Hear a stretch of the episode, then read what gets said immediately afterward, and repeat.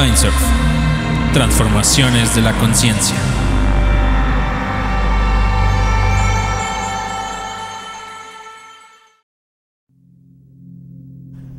Bienvenidos. Este es un espacio hecho por y para psiconautas en donde conversamos sobre los misterios de la conciencia, la experiencia psicodélica y la naturaleza de la realidad, junto a investigadores, autores y activistas que desde su visión nos ayudan a entender mejor todos estos fenómenos. Hola a todos, yo soy Regina y estoy aquí con mi compañero Ibra. Y en este episodio vamos a hablar un poco de lo que está pasando ahorita en Mindsurf, que es principalmente el círculo de estudios, y los queremos invitar personalmente a ese círculo. Y luego más tarde vamos a aprovechar estos días de cuarentena, estas mañanas de, de, cuarentena en casa, para contar un poco de nuestras algunas experiencias que hemos tenido con diferentes psicodélicos, nuestros, no como, sí, no nuestros mejores viajes, pero los viajes que más han quedado en nosotros, los viajes más locos que hemos tenido y cómo fue la integración de esos viajes que nos dejaron. Y pues sí, lo hacemos porque nos los han pedido de alguna forma, nos han pedido mucho que contemos más de nuestra experiencia personal con todo esto. Entonces, pues vamos a aprovechar para hacer eso. Ibra. Sí, bueno, muy contento el día de hoy. Eh, sí, mañanas de cuarentena eh, semipsicodélicas. Pero em, justo eh, está, está muy interesante la dinámica que haremos de esto de compartir experiencias, porque también le daremos eh, pues el enfoque Mindsurf, que está pues dirigido a, em, a educar, a educarnos sobre estos estados, no porque nuestras experiencias sean las ideales o las mejores, como, como bien explicaste, sino porque muchas veces eh, sino es que en todas las ocasiones también contienen enseñanzas, ¿no? Es decir, el, famoso mal viaje muchas veces contiene enseñanzas em, y otras veces no es necesaria. O sea, realmente estás haciendo bien tu configuración de tu set, tu configuración de tu setting, la compañía, eh, todos estos factores de los que ya hemos hablado en muchos programas que eh, sabemos que son los que influyen en una buena práctica con estas sustancias. Claro, siento que así lo podemos, así podemos narrar nuestras experiencias, podemos contar un poco en dónde estábamos, con quién estábamos, qué consumimos, en qué dosis, ¿no? Un poco del, viaje y luego qué pasó como post viaje, si quedó algún este, entendimiento específico o qué pasó con nosotros después de ese viaje, ¿no? Las secuelas. Entonces, continúan. Claro. Este, bueno, entonces vamos a, vamos a empezar por el círculo de estudios. Sí. Eh, cuéntanos un poco, nada más para los que no han escuchado acerca del círculo, una invitación. Sí, claro, desde la semana pasada inició nuestro, la segunda edición de nuestro Círculo de Estudios Psiconáuticos. Eh, ya tenemos más de 100 personas inscritas, eh, psiconautas de México, de América Latina en general, también gente de países europeos. Entonces estamos forjando una hermosa comunidad de exploradores de la conciencia, donde estamos Em, algunos desde un lugar de compartir información, otros desde un lugar de aprendizaje, pero finalmente todos estamos llevando a cabo este proceso de eh, intercambio de información para eh, convertirnos o entrenarnos como psiconautas. Es decir, este es un curso que eh, está formando a las personas para que tengan los conocimientos básicos para saber moverse en estos estados inducidos, pues como hemos visto también en este programa, a través de diferentes sustancias, y no solo sustancias, también eh, prácticas contemplativas, prácticas de meditación, de respiración, yoga, aislamiento sensorial, eh, ayuno, baile, tambores, o sea, existen infinidad de, herramientas que pueden inducir a estos cambios. Entonces, realmente hacemos esto porque nadie más lo está haciendo. hay, hay, dos o tres eh, plataformas en, en, países de habla inglesa que se dedican a hacer esto, pero para el público de habla hispana no hay eh, canales de información eh, como Mindsurf que tengan una orientación educativa. Obviamente en YouTube hay mucha gente que habla desde su experiencia, pero no hay una eh, orientación que permita que las personas puedan aprender bases para navegar la conciencia. Es un tema súper importante en todas las culturas y que como también aquí hemos hablado, pues nunca, nunca se le ha tomado en serio por su mismo eh, carácter de tabú, ¿cierto? Sí, y lo creo, creo que es muy importante es que aunque existen otras plataformas para aprender cómo llevar tu viaje y saber más acerca de todos estos temas, aquí es una comunidad. Aquí puedes estar preguntando constantemente puedes participar activamente compartiendo eh, tus investigaciones o compartiendo pues, tus opiniones en general. Puedes proponer investigaciones. exacto, puedes proponer qué temas quieres investigar, digo, qué temas quieres este, aprender más y todo esto. Entonces creo que esa es la, gran oportunidad de sumarse a este círculo. Y también nada más por agregar, lo que creo que es muy importante, es que está basado totalmente, como dice Karina, en la tolerancia y la diversidad, ¿no? Entonces, no hay juicios, hay todo tipo de psiconautas. Si te gusta el rave, ok, pues qué bueno que tú el rave, compártenos y vamos a indagar más y cómo puedes tener una mejor experiencia de rave o cómo puedes empezar a navegar de otras maneras, ¿no? Y salir del rave o al revés, ¿no? Igual y solamente lo has hecho, has consumido psicodélicos en tu casa o igual y ni los has probado y cómo igual y el juicio que tenías ante el rave ahora lo puedes tomar y decir, puedo tener experiencias increíbles en un, en un setting así. Entonces, existe todo tipo de psiconautas y toda invitación a navegar de todas las formas que, que tú creas que son buenas para ti, ¿no? Y que te, que te abras a explorar de una manera educada. Eso es más como súper importante. Sí, así es. Es un espacio para psiconautas eh, novatos y veteranos, experimentados y, no experimentados. Eh, como decías, los ravers, los eh, más interesados en la meditación o el budismo, la gente que está más inclinada hacia el lado chamánico, los que están más interesados, exactamente, los que están más interesados en la psicoterapia y en la parte eh, psicológica, médica, el tema de las microdosis. O sea, realmente hay eh, cabida para todo tipo de exploradores de la conciencia y con la ventaja de que es un curso on demand. O sea, nosotros comenzamos la semana pasada, pero las clases se van desbloqueando y las personas en el momento en el que se inscriban tienen acceso a todo el material que se va eh, haciendo y difundiendo y por lo tanto pueden ir estudiando a su propio ritmo. la inscripción pueden encontrarla en la descripción de este, de este video, entonces están realmente a unos pocos clics de, de distancia de formar parte de este círculo. Como ya mencioné, hay gente de todos los países, entonces el factor espacio, pues aquí ya no es una limitante, sino que al contrario, enriquece más eh, pues el, el, el, abordaje que hacemos a estos temas. Sí, está, está, bastante emocionante. Yo, yo soy parte de, yo soy alumna en este, en este ciclo y bueno, estoy emocionada de aprender de ti, de Karina y de todos los demás que van a estar compartiendo. Está increíble, la plataforma está súper fácil de utilizar, súper bien hecho todo el trabajo, los felicito.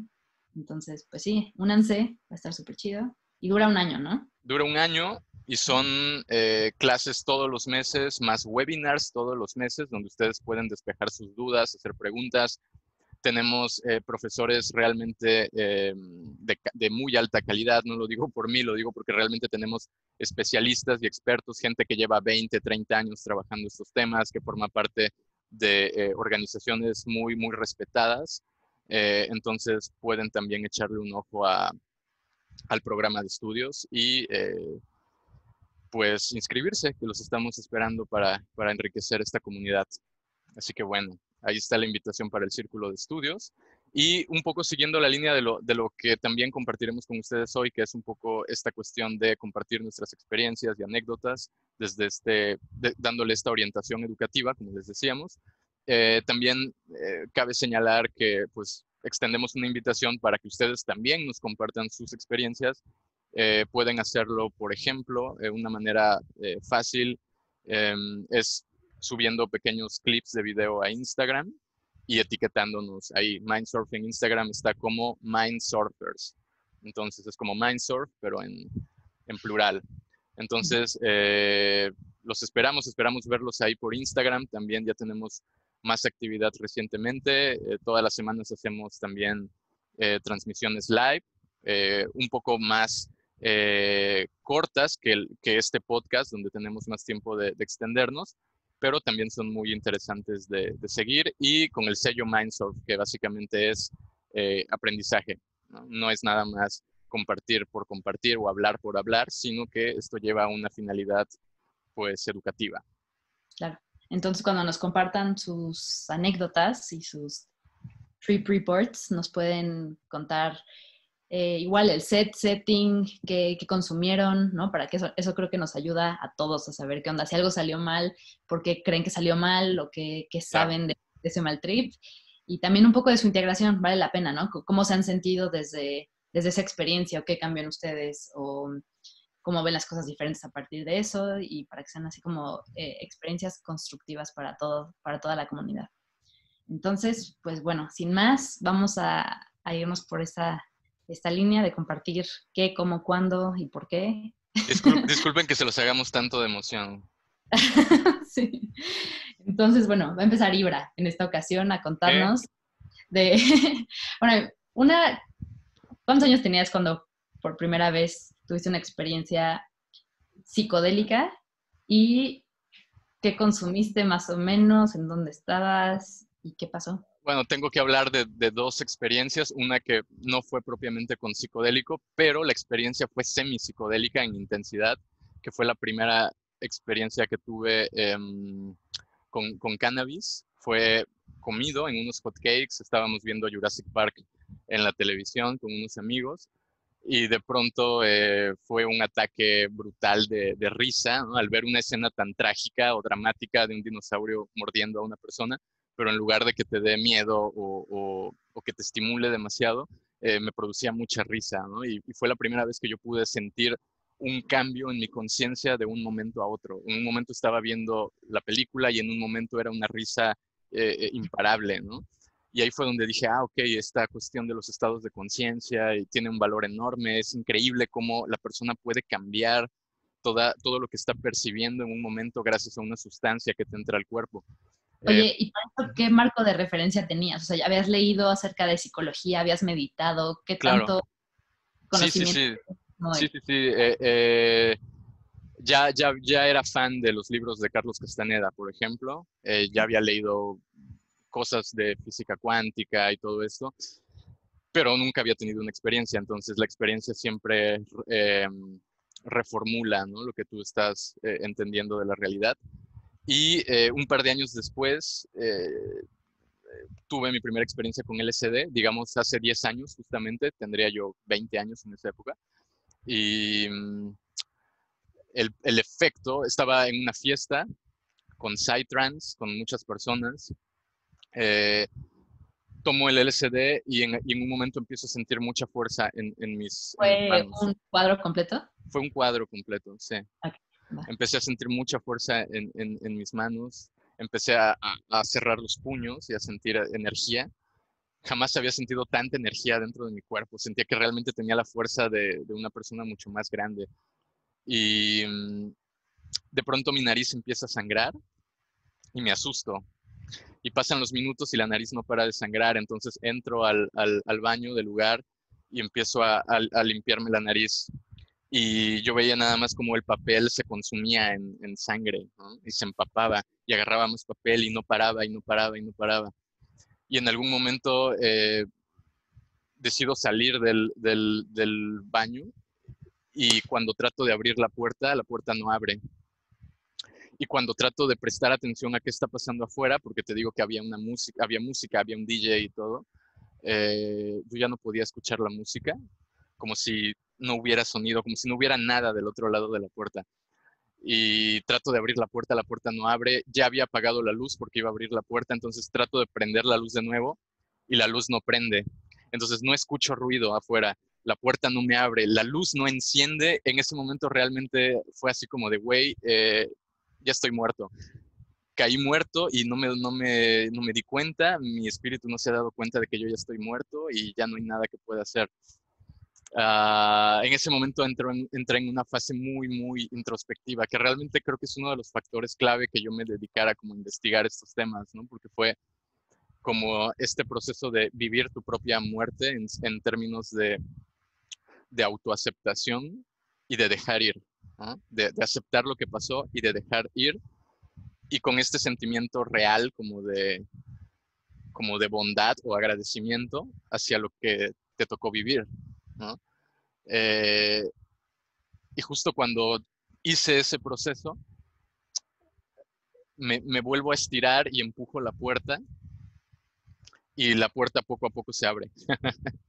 la puerta se abre lentamente y yo no puedo creer que la puerta se haya abierto y empiezo a salir, salgo y poco a poco la música empieza a, regresar, el beat empieza a regresar, hasta que de pronto ya estaba otra vez en el, en el lugar, salgo de la habitación, del, baño y las personas estaban sentadas en la sala, unos jugando PlayStation, otros estaban afuera con la música.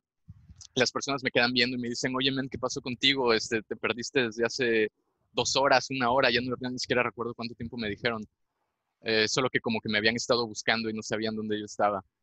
Y pues yo salí pálido, eh, en un estado semicatatónico, no podía hablar ni describir lo que acababa de pasar, solamente pues veían que mi nariz estaba como manchada de sangre. Repito, fue LSD, no fue cocaína, nada de eso.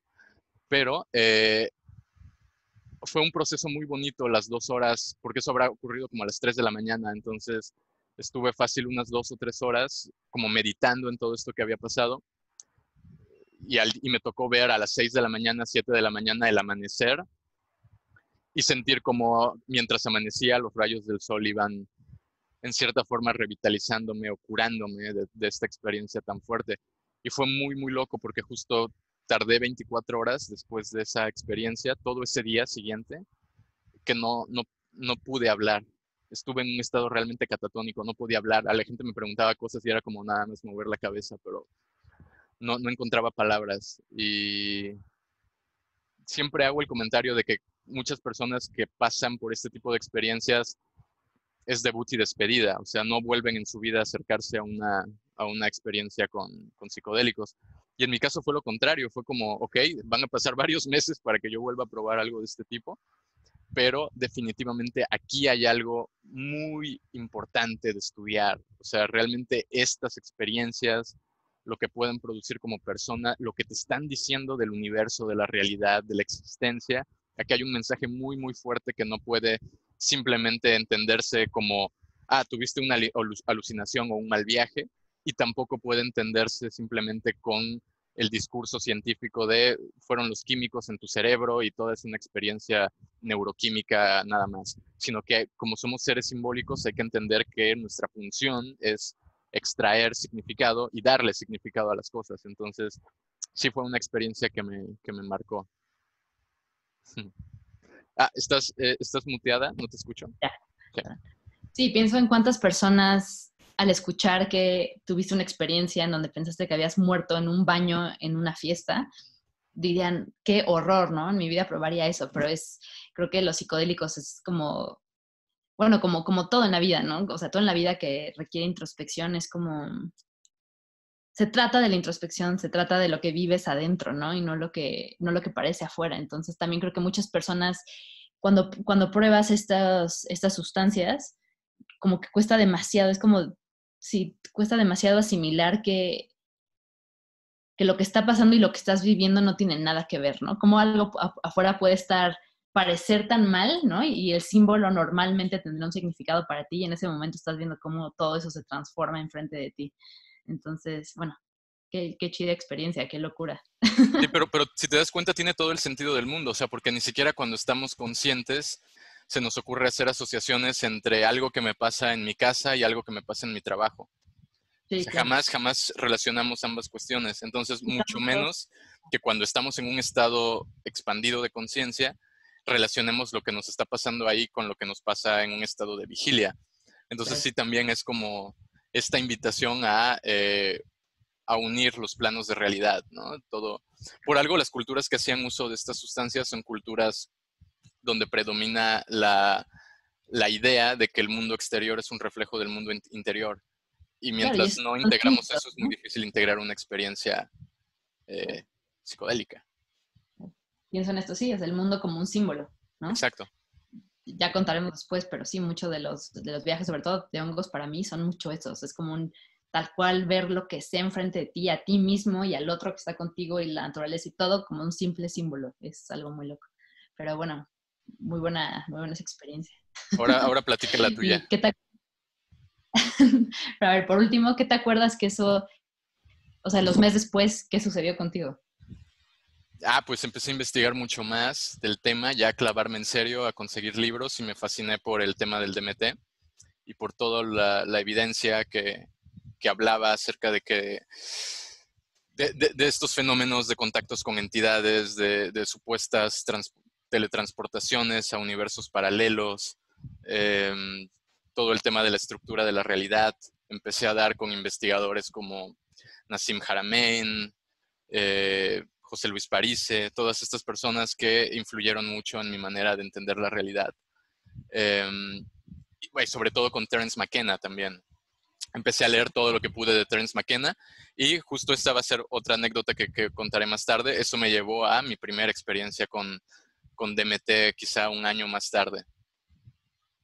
Órale, Va, pues la mía fue con ayahuasca. Digo, también, también con, o sea, la primera, la primera sustancia que probé fue la marihuana, la primera planta.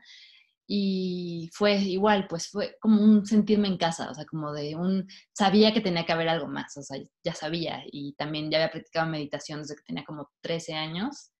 Probé la marihuana a los 18, entonces pues sí, como que tenía un, sabía estar en mí, entonces definitivamente antes que hacia afuera fue hacia adentro, fue agradecimiento, amor, fue el típico, quiero que todos fumen esto, esto curaría a todo el mundo, todo esto.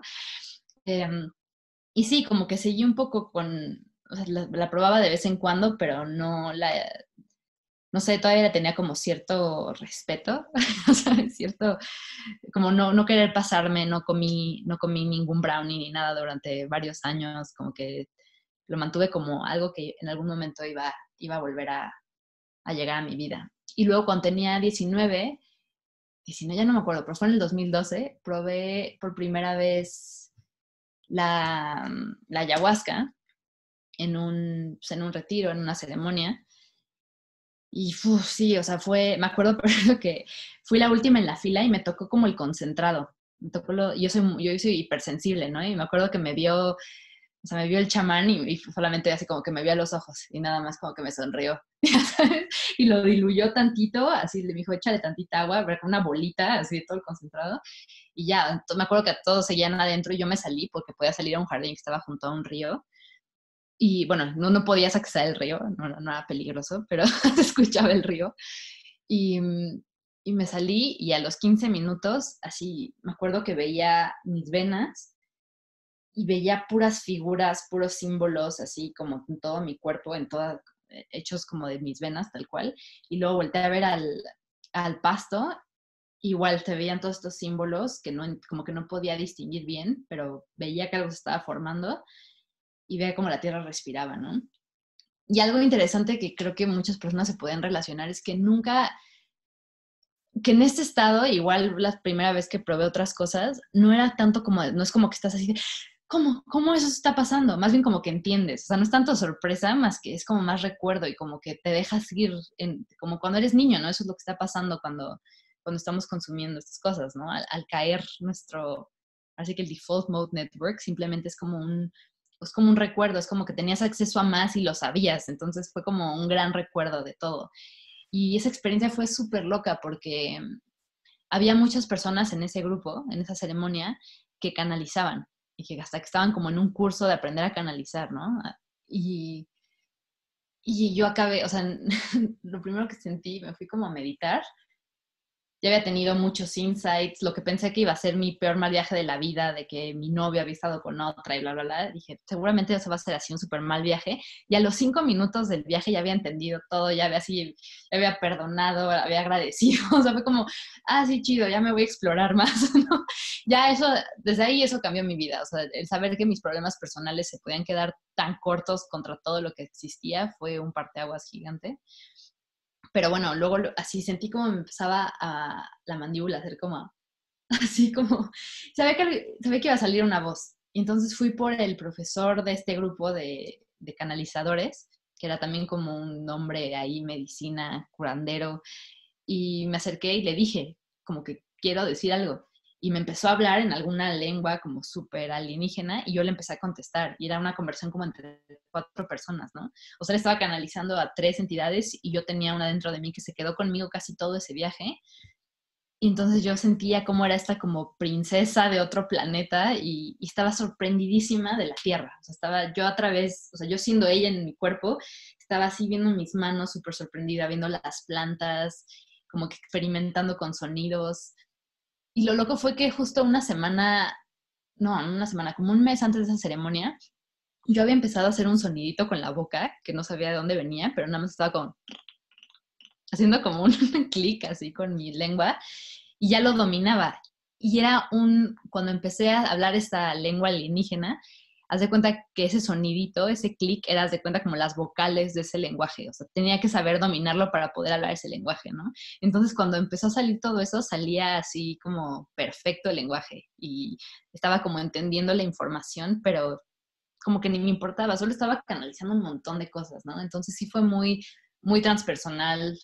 O sea, mi historia personal la traté en los primeros, de verdad, como la primera sí, la primera hora yo creo que de la sesión y lo demás fue muy transpersonal. Entonces, claro que después de ahí quedé como pues muy maravillada por el universo, con muchas más ganas de, también indagar en mi historia personal, por lo cual regresé a ayahuasca después, pero sí fue demasiado, sí, cambió, cambió mi perspectiva del mundo completamente. Aparte, la hice el 21 de diciembre del 2012, entonces también estuvo muy loco porque cuando llegó la noche yo había vivido dimensiones y un montón de cosas y yo veía que todo el piso era como estrellas. Entonces, yo, según yo, ya había acabado el universo y ya pues, también me costó mucho trabajo asimilar que estaba regresando, pero solamente quedé como muy agradecida y como fue muy profundo lo que sentí, sobre todo por los chamanes, o sea, como que me quedó claro que era el trabajo más importante y nada más así, no podía más que ver al chamán y hasta con la mirada, porque sentía que ni podía decirle gracias, ya sabes, entonces solamente era como un,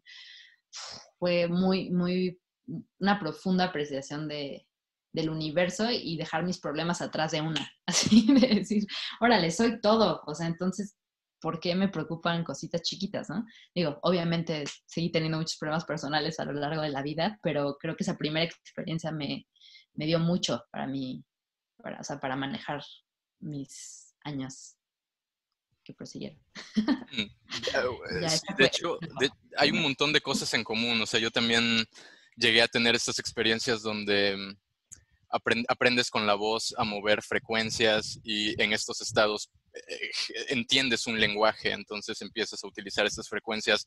Por lo regular, sonidos, al menos en mi caso, son como sonidos muy guturales y estos sonidos guturales me permiten como transmitir ciertos significados.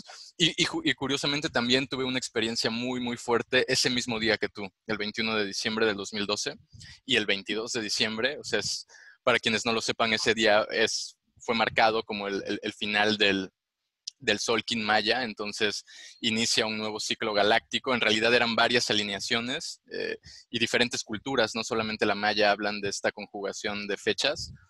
Pero bueno, para, algunas personas estas fechas tienen un significado muy especial, eh, me incluyo entre esas personas y justo con varios amigos subimos la montaña eh, los taxistas ese día hablaban del fin del mundo porque era la noticia en la radio.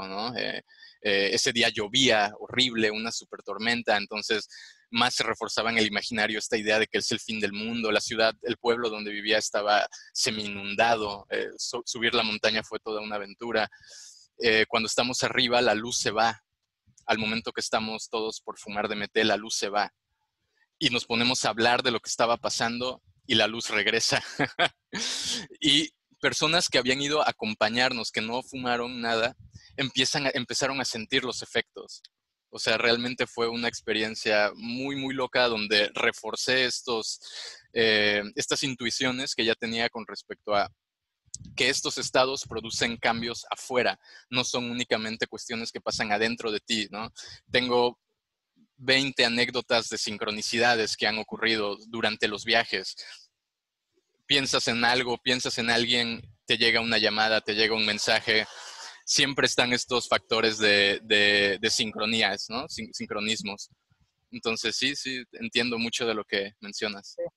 Y creo que también, no sé, como que algo que, que hasta después le pude poner palabras, pero quedó muy claro que simplemente estábamos, o sea, que éramos receptores ¿no? De conciencia. O sea, así lo viví muy cañón. Entonces, que pueden pasar diferentes experiencias narrativas, frecuencias a través de mí, diferentes lenguajes, diferentes seres, y soy un receptor, ¿no? Entonces también como que empezar a ver como esto de los mind apps, ¿no? Empezar a ver que aparte de para pensar, aparte de para sufrir, aparte de para crear, mi mente servía para recibir, ¿no? Para recibir cosas que yo no había imaginado ni pensado, ni nada. O sea, como que me acuerdo, antes ya la experiencia pensaba que, ay, voy a tener que estar lidiando como con mi, con mi, sí, pues con mis problemas personales y todo esto. Y, y aquí sí fue así como de, wow, o sea, vengo a escuchar, tengo la capacidad de escuchar, o sea, lo cual es ponerte receptivo, ¿no? Ponerte receptivo a información que te está dando alguna energía, algún ser, algún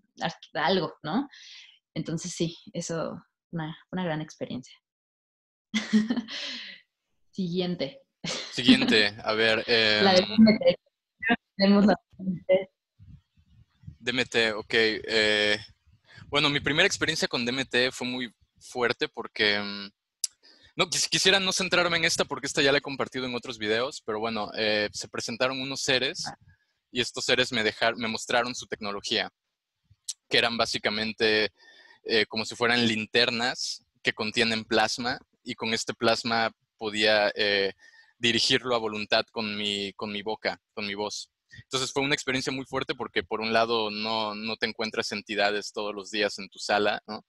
pero eh, mucho menos te muestran su tecnología, lo cual es todavía más impactante que las propias entidades. O sea, ahí te das cuenta de que no es una cuestión meramente psíquica, o sea, porque en todo caso tu cerebro puede crear las entidades, pero ya que cree toda una, un, un, marco conceptual por el cual funciona esa tecnología, bueno, eso ya es otra liga, ¿no? Pero eh, después tuve una experiencia que me permitió entender cómo funcionaba esta, esta tecnología alienígena, también fue con DMT y fue eh, empecé a ver a dos serpientes en cámara lenta, como de colores neón, en un fondo oscuro, pero con, una, con un formato tridimensional. Entonces podía ver a estas serpientes girando en cámara lenta y enroscándose una con la otra. Entonces iban generando un tejido como el tejido de la doble espiral del ADN. Y había una voz que me iba narrando lo que veía y me, explicaba que una serpiente representaba el espacio, porque es donde nos movemos y donde crecemos como personas. Entonces podía hacer zoom y entrar en las escamas de la serpiente y mientras más entraba, más veía distancia y más veía espacio, más percibía espacio. Después la voz hablaba de la otra serpiente que representaba al tiempo. Y mientras yo hacía zoom en la serpiente del tiempo, podía ver información adentro de ella, datos, historia, información, contenido. Y e, esa, esa, historia representaba el tiempo, porque eran, eran literalmente caracteres, estilo Matrix, grabados en, eh, eh, adentro de esta serpiente. Y de pronto sale otra serpiente desde el inicio que empieza a costurar a las dos anteriores, como si fuera una especie de costura para que no se, no se deshaga. Em, y la voz empieza, eh, la voz me empieza a decir que, esta tercera serpiente era en realidad, eh, era una lengua. Y cuando le puse más atención me di cuenta que en efecto no era una serpiente, sino que era una lengua muy larga y la lengua iba tejiendo a las dos serpientes. Y un poco el mensaje era, ese, que, la voz, que la palabra, que la lengua teje es el punto de unión entre el espacio y el, tiempo. Y obviamente cuando empiezas a estudiar un poquito de lingüística te das cuenta de que es así. Existe algo que se llama relativismo lingüístico que, que enseña que la manera en la que tú construyes las narrativas, lo que te dices de ti mismo, lo que, lo que te dices a ti mismo de los demás, eh, lo que te dices a ti mismo de las cosas que te pasan, eso se convierte en un mito, ¿no? en un dicho, y ese mito es la, manera predominante que vas a utilizar consciente e inconscientemente para interpretar todo lo que te ocurre en la vida. Entonces, claro, la manera en la que narramos las cosas repercute en lo que experimentamos y entendido a efectos de, lo que yo había visto con la tecnología alienígena, que loco se escucha todo esto, pero lo que había entendido eh, de, la, experiencia de la tecnología alienígena era que este plasma, este contenido que tenían estos seres en su tecnología, eh, respondía precisamente a la palabra, a la voz, a, lo que sale de la boca. Em, y obviamente cuando formalicé mis estudios, por decirlo de alguna forma, en el tema de la magia, pues afiancé ese, conocimiento de que lo que estás hablando es lo que al final terminas percibiendo. Y esto lo encontramos en, filosofía pura y dura, como, como Wittgenstein, y lo encontramos en, en literatura chamánica como en Don Juan y Carlos Castañeda. O sea, siempre tenemos este mensaje de que nuestras historias terminan convirtiéndose en, eh, en lo que percibimos de las, de las propias historias. Creo que esto es para, sí, porque también te iba a decir, y en contenido New Age por todas partes, ¿no? Y es como que no termina de haber un entendimiento, porque de cierta forma es un entendimiento como bien sencillo, pero que toma mucha, sí, requiere sabiduría para realmente poder vivirlo, ¿no? Y para poder entenderlo mucho más profundo. Entonces, bueno, qué bonito visual, una, para la lección. Pero sí, creo que lo más, lo que más lo más significativo para mí hasta la fecha de vivir una experiencia psicodélica es resignificar las cosas, ¿no? Y es poder ver, ver, poder ver la cosa y el significado que le tienes como algo separado, ¿no? Entonces, poder jugar con esos significados, como lo que decías de este ejemplo de Jurassic Park, ¿no? O sea, igual y estás acostumbrado que la muerte tiene que ser algo que, por lo que sufres, ¿no? Eh, no nos podemos reír ante la muerte. Ciertas cosas que, que suenan como muy lógicas y de, un minuto a otro se vuelve absurdo, ¿no? Y puedes ver desde otra perspectiva completa la muerte y puede ser una experiencia de, pues, de comedia o de muchas más cosas. Entonces, creo que ese es el, sí, sí, el, el, gran poder de, también del psicodélico como terapia y que alguien te pueda ayudar a observar y resignificar esto si es que no tienes tú el conocimiento, ¿no? Igual el conocimiento de magia, de alquimia, de filosofía, tener a alguien que te dé esa, ese lenguaje creo que es como también súper importante. O sea, saber que, lo que estás viendo son símbolos es como otro universo para explorar. Y, y, esto, esto, que mencionaste es súper clave, o sea, porque tanto en las experiencias psiconáuticas, em, eh, digamos, lúdicas, como en las experiencias terapéuticas, eh, se necesita el factor decisión. O sea, tú eliges los significados, o sea, no es de que, o sea, yo experimenté todo lo que te conté, pero en algún punto yo me tuve que sentar después del viaje y decidir cómo voy a contar esta historia, así como lo estoy haciendo ahora. Entonces, mucha gente, y esto lo he visto en muchas personas, y qué bueno que tocamos el tema, veo que tienen experiencias muy fuertes de este tipo, pero al momento de querer explicar, no se deciden a contar la versión de esta historia. Es más bien como, ah, fue muy confuso, vi, vi colores, vi cosas, pero nunca eligen, y esta es la palabra, eligen qué es lo que quieren que signifique esa experiencia para ellos. O sea, yo vi a las serpientes, yo escuchaba la voz que me decía, este es el espacio, este es el tiempo, esta es la lengua, pero al final la manera en la que yo extraigo el significado de las palabras es lo que teje nuestra realidad y es lo que nos une a nuestro espacio con nuestro tiempo. Eso es algo que yo tuve que hacer el trabajo, tomarme la libertad de entrar en mí y definir palabra por palabra cómo es que quiero contar esta, esta historia. Y eso es muy importante en la psicoterapia, porque de nada te sirve tener una experiencia fuerte con la sustancia que sea si al final no lo puedes poner en palabras. Y esto es importante porque entonces la gente puede decir un poco, bueno, es que no tengo el conocimiento intelectual eh, que tú puedes tener o que aquella persona tiene como para darle este significado. Y ahí es donde entra eh, el, tema, el tema de la decisión. No hace falta tener todo ese conocimiento con dos o tres cosas que elijas para trabajar. Por ejemplo, bueno, voy a, voy a leerme solo este libro porque no tengo todo el, todos los libros del mundo, pero tengo solo un libro o tengo esta página de internet, voy a usar la info de aquí para elegir. Entonces no hace falta ser realmente un erudito en todos estos temas como para extraer el significado. Esa es la ventaja de ser seres pensantes. claro, y también siento que es como darle, o sea, yo como recomendación siempre doy el, intenta no hablar de esta experiencia bajo los términos que describes una experiencia más cotidiana o como más, no sé, por ejemplo, mucha gente usa esto de estaba hasta la madre o estaba hasta el huevo o estaba... Claro, claro relacionan con el alcohol o con otras drogas, ¿no? Entonces, tú solito con eso le estás, lo estás hilando a otro tipo de experiencias y le estás, estás como arrancando el posible significado. Entonces, una, no contarlo luego, luego, o sea, después de una experiencia de ayahuasca, una experiencia de LSD, algo fuerte, no intentar tener un tiempo de que se integre en ti hasta de maneras como más inconscientes, o sea, en la contemplación, el silencio, en las noches, yo creo que es muy importante. Y ahí empezar a, ver cómo te lo estás narrando y cómo lo quieres narrar, o sea, tener como esta perspectiva antes de irlo a contar así como, güey, estuvo súper loco, ya sabes. Claro.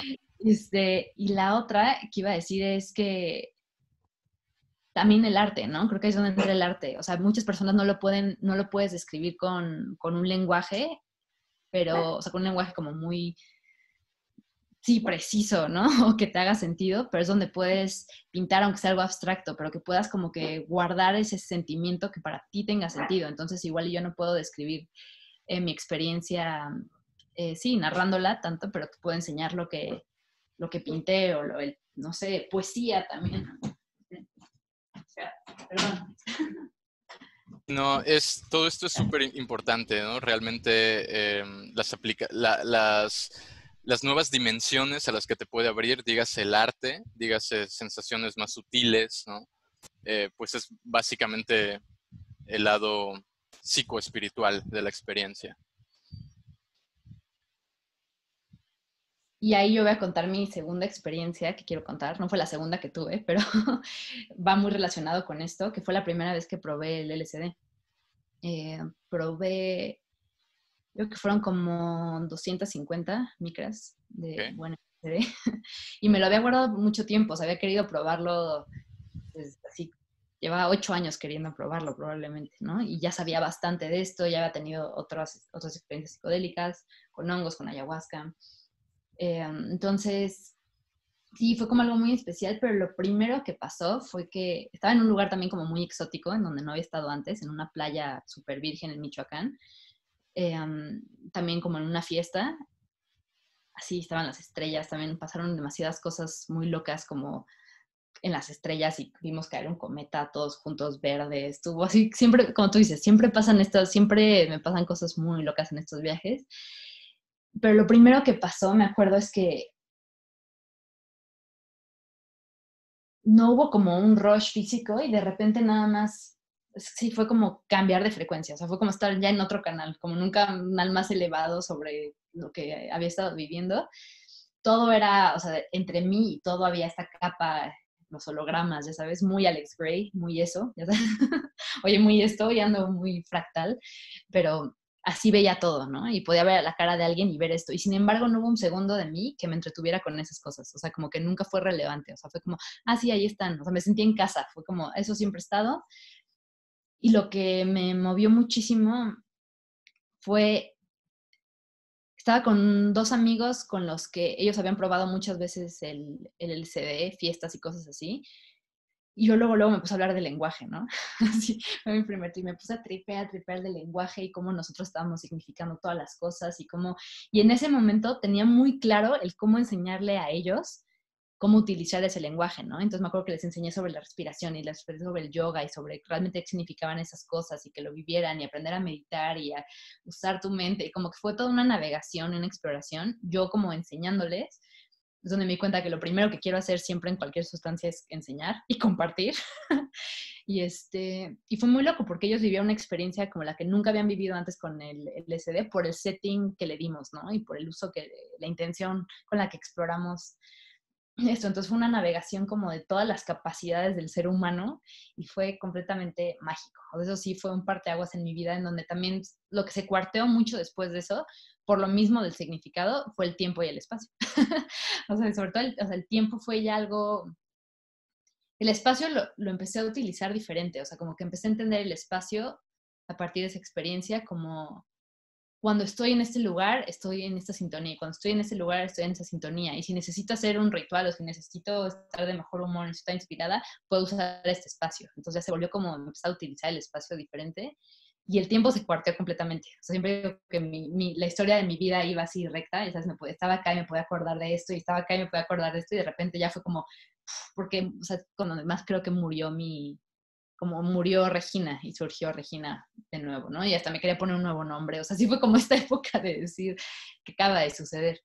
Y desde ahí empecé a experimentar lo que hoy me doy cuenta de que está experimentando mucha gente con esto del coronavirus, que es la relatividad tan loca que hay del tiempo, ¿no? El tiempo personal, o sea, como ya el tiempo se vuelve algo súper irrelevante para muchas personas y como entre más irrelevante se vuelve, más nos podemos empezar a dar cuenta de que lo podemos utilizar a nuestro favor como un recurso, pero que no necesariamente estás ligado a él de la manera que tú creías, ¿no? Entonces hay días que se pasan muy lentos, muy rápidos y yo desde ahí como que ha sido más de ponerme en, en mi propio ciclo de tiempo, o sea, en cuáles son mis tiempos, ¿no? Y, y cómo veo que que cambie el tiempo, pero ya no me pude volver a tomar en serio el tiempo.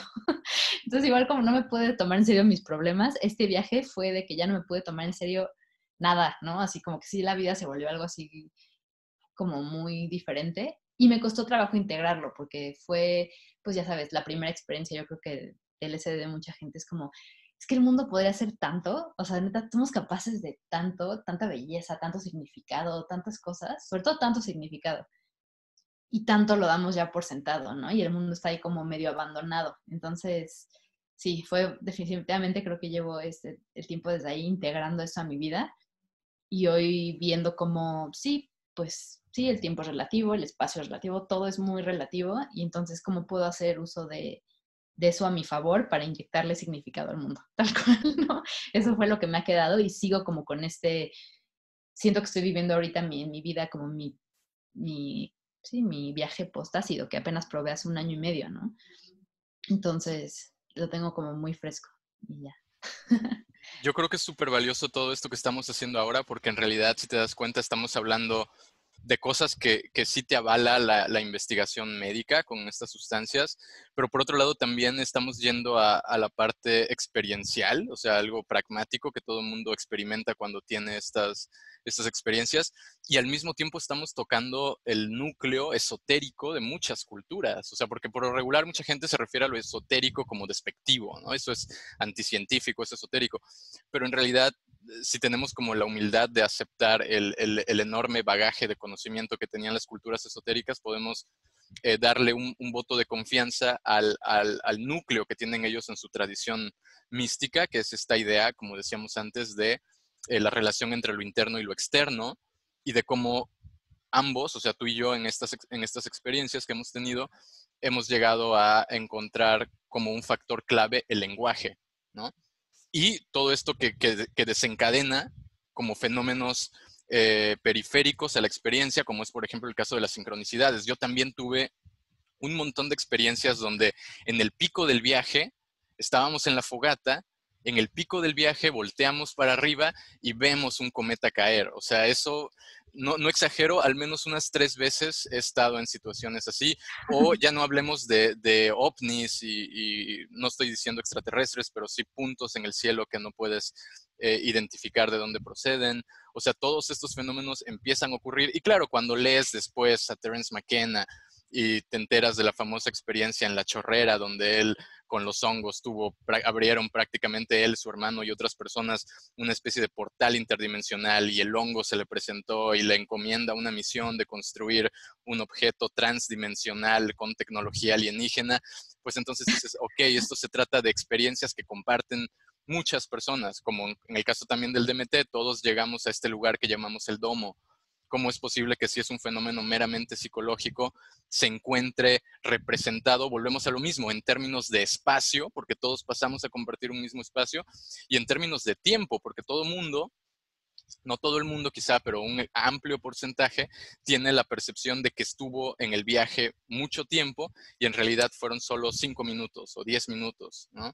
es, es como esta como prueba de alguna forma o intuición incluso, que creo que puede ser más poderoso ¿no? que prueba, de, que, de que somos capaces con, con nuestra mente ¿no? y en la conciencia viajar espacio y tiempo. ¿no? Y justo le platicaba a un amigo que como que no sabía mucho de psicodélicos y te estaba diciendo, es que les platicaba del DMT, de estas experiencias, y de cómo digo, es que muchas personas creen que vamos a encontrar aliens y otras, otros, sí, como cosas mucho más viajadas en el universo, ¿no? A millones de años luz, y es como, o sea, es mucho más probable y más bien ya se está encontrando y ya lo hemos encontrado adentro.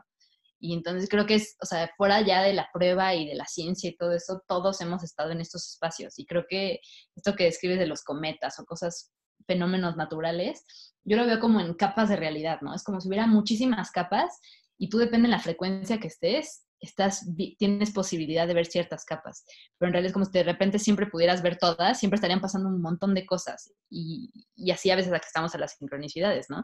Hasta con una pequeña microdosis de hongo yo ya estoy así de que veo sincronicidades, sincronicidades, ya todo se sincroniza más bien, pero es porque yo ya me, yo me pasé ya un tiempo como a otro, otra capa de la realidad, o ya sintonicé con otra cosa en donde las cosas son un poco más tiene un poco más sentido a través de mi narrativa, ¿no? De la capacidad de narrativa que tengo cuando el cerebro se está conectando de muchas más maneras que una manera tan lineal y tan, tan, ¿cómo se dice? Que, que deja como tan separatista, ¿no? Que deja muchas cosas atrás, digo, muchas cosas como de lado y no las incluye. Entonces, en cambio, la psilocibina, ¿no? Cuando puede conectar tanto, también tu narrativa puede conectar todo y puedes hacer sentido de la realidad y ver otras cosas.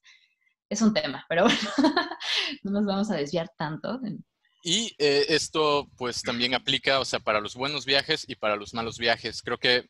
Eh, podemos hablarnos en malos viajes. Exacto, podemos hablar un poco de alguna experiencia eh, oscura, digamos, que hayamos tenido con sustancias. ¿Quieres comenzar? Pues sí, antes que nada voy a dar un disclaimer, porque también lo habíamos hablado tú y yo y creo que es importante compartirlo, que muchas personas, amigos míos, ¿no? Conocidos que se acercan a mí, creen que yo consumo mucho más de lo que consumo, entonces respeto mucho el consumo de cada quien. El mío en lo particular ha sido bastante bajo, o sea, como que yo sí soy mucho de, vivo una experiencia y me quedo un montón de tiempo con esa experiencia, entonces no he consumido tantos psicodélicos como alguien quería. Entonces, por lo tanto, como tengo buenas técnicas de navegación, soy muy cuidadoso en el set y setting y todo esto, realmente he tenido muy pocas malas experiencias o malos momentos dentro de buenas experiencias, ¿no? La que sí voy a contar, que creo que es muy importante contar esa historia, es la tercera experiencia que tuve de ayahuasca. Y no he tenido una después. Quiero llegar a como reconciliar, pero todavía no se ha dado la oportunidad. Pero la tercera experiencia fue en un, fue aquí en la Ciudad de México, pero en un, sí, como en un tipi gigante, en un lugar muy boscoso, muy bonito, con un aprendiz de chamán de Brasil. Em, éramos 11 personas y la medicina estuvo exageradamente fuerte. O sea, yo tengo un amigo que es también así como que ha estado mucho con chamanes y ha ido a hacer dietas y ha pasado por un montón de ceremonias y todavía se acuerda de esas, de esas dos ceremonias que dieron esa vez como las más, las más intensas que han vivido, ¿no? Entonces nadie sabe, o sea, nadie sabe qué estaba en la medicina, si estuvo medio adulterada, no se sabe si fue algo energético, no se sabe, lo que sí sé es que fue de eso, yo confié en que era un chamán bueno y al final no creo que haya sido malo, sin embargo sí creo que era de estas personas que quería venir como a decir, ah, ¿quieres una experiencia? Pues ahí te va, ya o sea, como bastante como duro. Y entonces lo que pasó es que a los, no sé, en la primera hora, yo creo que ocho de los once, nueve de los once estaban canalizando diferentes criaturas. Una era una hada, una un jaguar, una era, todo. Era, una, era un ruidero así increíble. Y yo estaba perfecta, ¿no? Yo siempre como todos me lleva una bolita de cristal y solito como que me nace el, sí, me nace el, limpiar energía. Entonces todo el tiempo estaba haciendo como yo estaba haciendo limpieza de energía, como succionando así humo negro y lo transformaba con mi bola de cristal. Y así estuve un rato limpiando energía y de repente, así es como si hubieran apagado el switch o prendido el switch, no sé, o me hubieran metido a un, a un agujero. Todo fue negro durante toda la ceremonia restante, o sea, unas seis horas, siete horas estuve en un, con un wormhole, ¿no? En un, sí, o sea, como en un túnel negro con rojo, yendo así a toda velocidad y estuve horas gritando, o sea, eso me lo dijeron, yo ni sabía, ya estuve así horas, ¡Ah! Y así nada, me voy a morir, pero yo me acuerdo que el me voy a morir era de que, de que mi, o sea, que yo físicamente no iba a poder, porque iba, sentía que iba literal a toda velocidad por todo el universo en un, en este túnel, ¿no? Así, fue lo único que vi, o sea, no fue, no hubo visiones, no hubo claridad en ningún momento, solamente fue ir en este túnel a toda velocidad. Estaba en un charco de agua, así, sudé tanto que estaba en un charco de agua, vomité agua, agua transparente y literal estaba empapada, así, entonces casi casi muriéndome ahí de hipotermia, O sea, estuvo como bien, bien, bien, bien duro y, y, ni siquiera puedo decir que fue un mal viaje porque ni siquiera o sea, no había ego ahí que estuviera mal viajándose, ¿no? Solamente fue intensísimo. Y lo que fue fuerte es que cuando acabó, yo y mi mejor amiga que fue conmigo, que era la primera vez que lo probaba y tuvo un muy buen viaje, no podíamos regresar, ¿no? Ella no puede regresar, ella tardó más dos horas más que todos en regresar.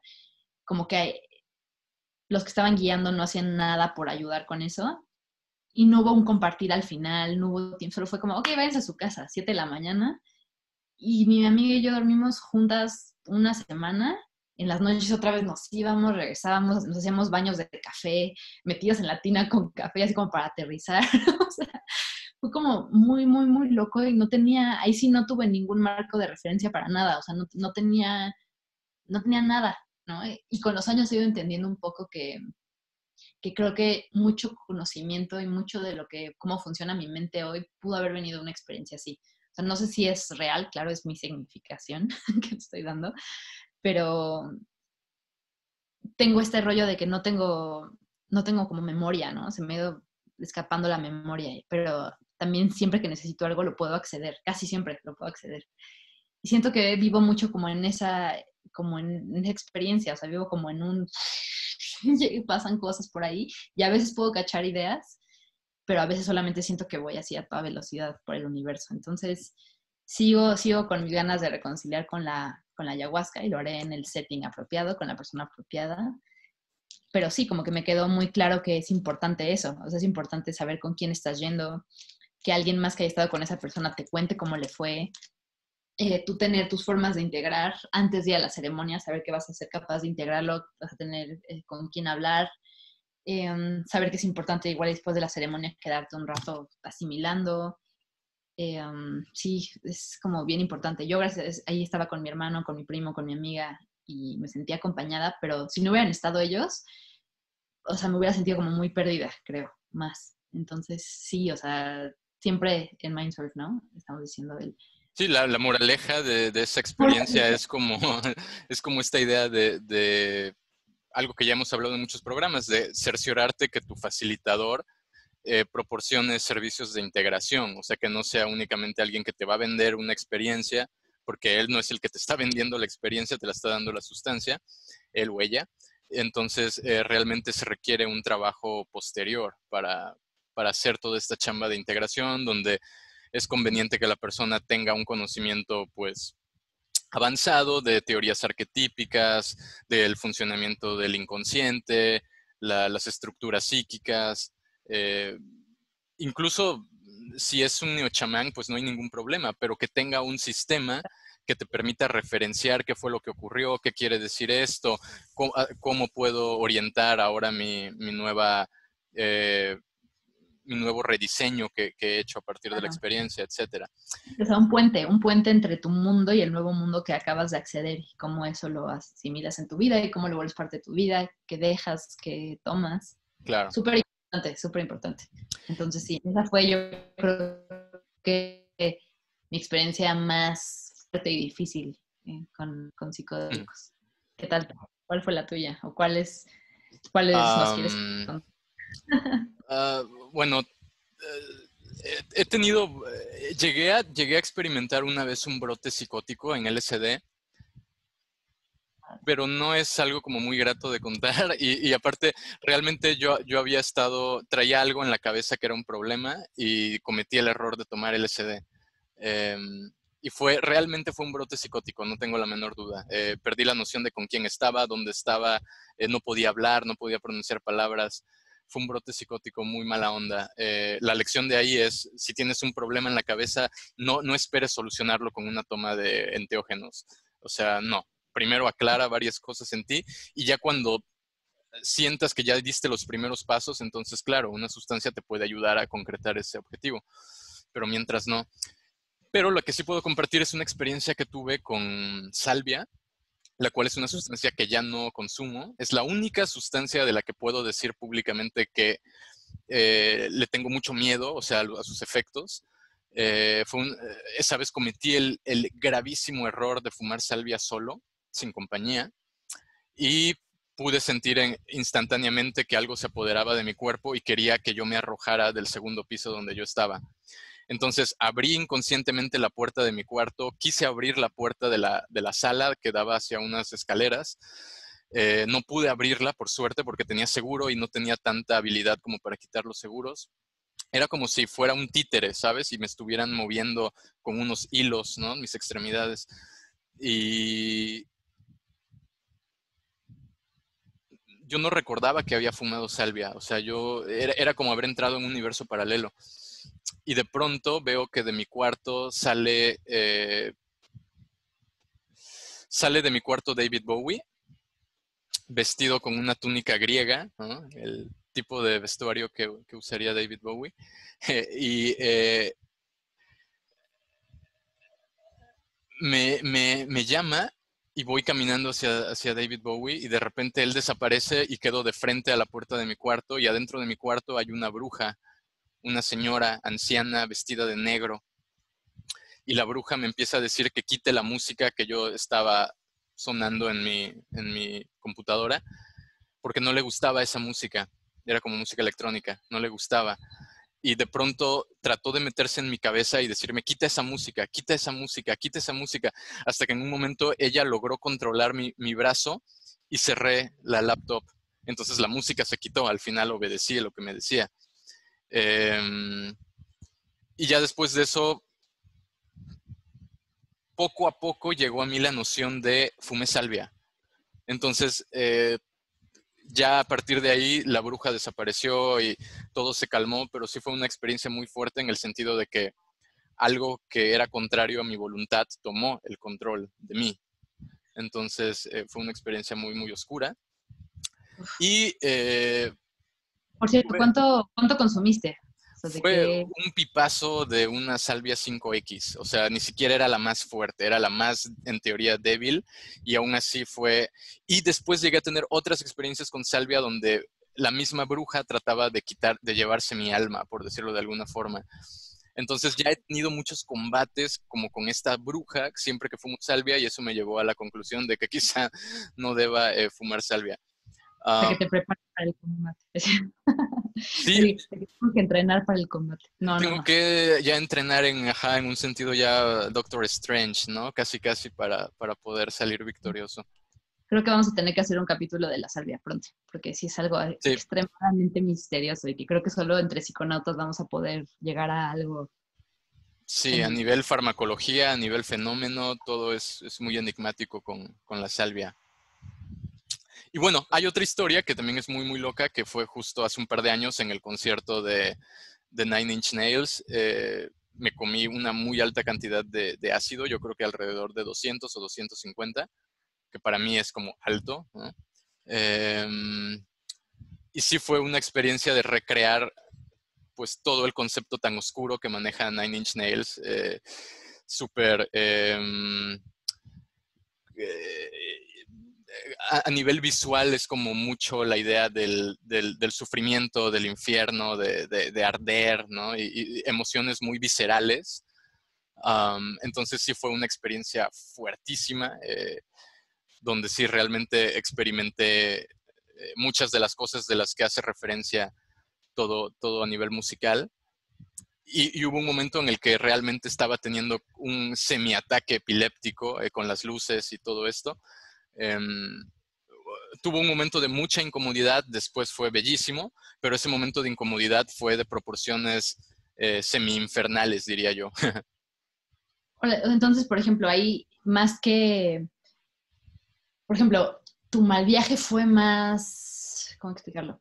Sí, que estabas viviendo como cosas densas, ¿no? Y te, te, tripeaste en cosas fuertes, que estuve, estar como fuera de control o estar como no sé, lo que a veces mal viaja es esto de sentirte que, ya no entiendes, que ya perdiste, como este rollo más psicótico que el clavarte como en más en temas del infierno o del sufrimiento. Sí, sí, sí, sí, sí, sí, exacto. Fue, esta última fue la del concierto, fue una experiencia oscura porque el setting era oscuro.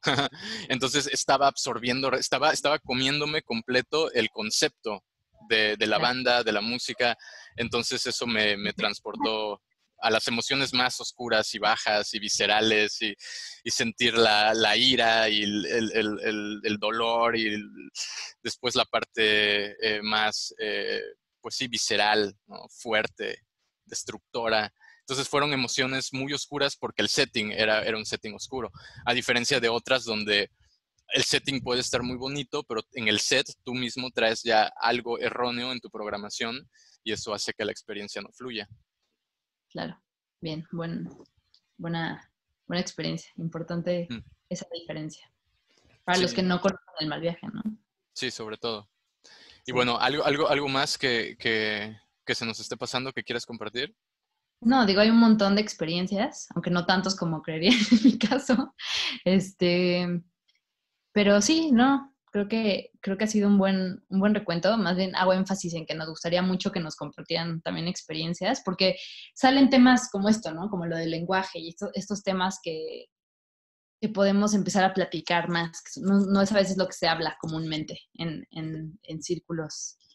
Eh, círculos de amistades o círculos psiconáuticos. Creo que también a veces falta clavarnos o falta el espacio para clavarnos, o sea, como darnos también estos episodios es importante para nosotros, ¿no? En donde indagamos un poco más también en nuestras historias personales y en los que siguen pues en las suyas, o sea, podemos empezar, habíamos hablado libre y yo de empezar los siguientes episodios contando alguna de sus experiencias con sus reflexiones, ¿no? Eso es lo increíble, aparte de lo que vivieron, cómo lo resignificaron después y hoy cómo lo cuentan y qué ha significado para ustedes. Claro. ¿Qué, qué, leyeron después para entender su, su, viaje y todo eso? Entonces, como que el viaje completito, ¿no? Desde por qué lo consumieron o en dónde estaban y, y luego qué pasó.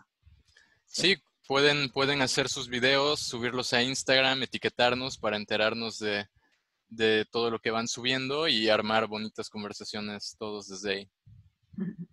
Igual aquí en YouTube, pues, ponernos en sus comentarios alguna experiencia. También, por supuesto. Esto estuvo divertido. No conocía esas experiencias de las que me cuentas. Solo la de Nine Inch Nails, pero no así de intenso. Sí, sí, sí. Hay, hay, creo que podríamos dedicar varios programas como a contar experiencias.